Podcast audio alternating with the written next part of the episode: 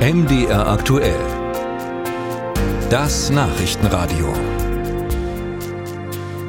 In den letzten Monaten gingen die Wirtschaftsnachrichten für Mitteldeutschland ja folgendermaßen. Hui, eine riesige Unternehmensansiedlung in Sachsen-Anhalt. Yay! Oder hui, eine riesige Unternehmensansiedlung in Sachsen. Yay! Ja, und Thüringen, Thüringen war in der Zwischenzeit so, ja, da kam gar nichts.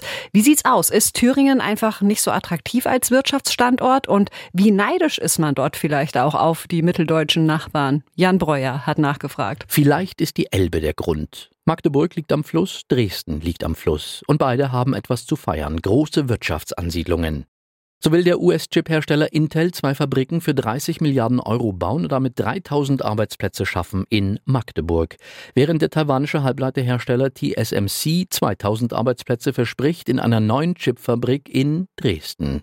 Die genaue Investitionssumme ist bislang nicht genannt. Milliarden Euro schwer ist das Projekt, ohne Zweifel.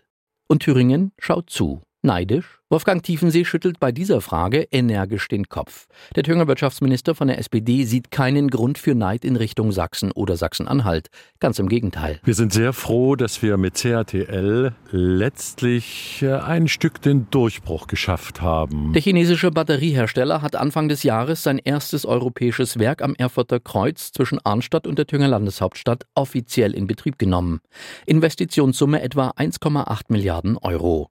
2000 Arbeitsplätze sollen bis Jahresende entstehen. Bislang sind knapp 1000 Menschen beschäftigt. Produziert werden Batterien für Elektroautos von BMW und anderen europäischen Herstellern.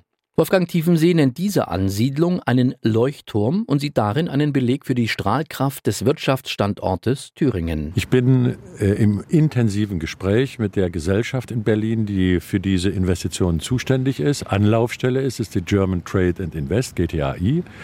Und im Gegenteil, wir sind äh, bevorzugt für die großen Investitionen, CATL, Northvolt plant jetzt beispielsweise und für die mittleren. So Wolfgang Tiefensee. Dass in Thüringen derzeit Linke, SPD und Grüne ohne Mehrheit im Landtag regieren, empfindet der Minister nicht als Standortnachteil. Andere schon, sogar aus dem Lager der koalitionstragenden Parteien. Olaf Müller von den Grünen fürchtet, dass manch Investor von den politischen Rahmenbedingungen abgeschreckt werden könnte. Weil wir erleben das einfach in den letzten Jahren, dass wir immer wieder auf die unterste Kompromisslinie zurückfallen, weil wir immer wieder nach Kompromissen mit einem weiteren Partner suchen müssen. Dass Thüringen bei der Ansiedlung der Chiphersteller leer ausging, empfindet der Grünen Politiker als nicht so tragisch. Denn einerseits sei der Freistaat nun mal kein Schwergewicht in der Halbleiterproduktion, beziehungsweise hätte, im Fall von Intel, keine Fläche von 600 Hektar anbieten können. Wieder andere im Landtag sind dagegen enttäuscht. Enttäuscht, dass Thüringen leer ausgegangen ist. Andreas Bühl zum Beispiel von der oppositionellen CDU. Also ich finde, das ist schon arg enttäuschend, weil wenn man jetzt sieht, ähm, dass wir in Thüringen ja mit XFAB äh, einen Vertreter haben, der schon seit Jahrzehnten und auch schon zu DDR-Zeiten äh, als Vorgänger hier Mikrochips produziert hat, dann wäre das eigentlich der ureigene Standort gewesen, um sowas anzusiedeln. Für Andreas Bühl hat sich die Landesregierung beim Werben um den Investor aus Taiwan zu wenig eingesetzt. Er wünscht sich für die Zukunft. wir brauchen ein sehr proaktives Standortmanagement. Äh, wir brauchen natürlich auch die Unterstützung äh, der, der Bundesregierung für solche Fragestellungen. Und ähm, man hat den Eindruck, dass Thüringen dort vielleicht auch wegen dem linken Ministerpräsidenten nicht unbedingt das stärkste Gehör findet. Sagt der parlamentarische Geschäftsführer der CDU-Fraktion und spielt an auf eine andere Parallele zwischen Sachsen-Anhalt und Sachsen.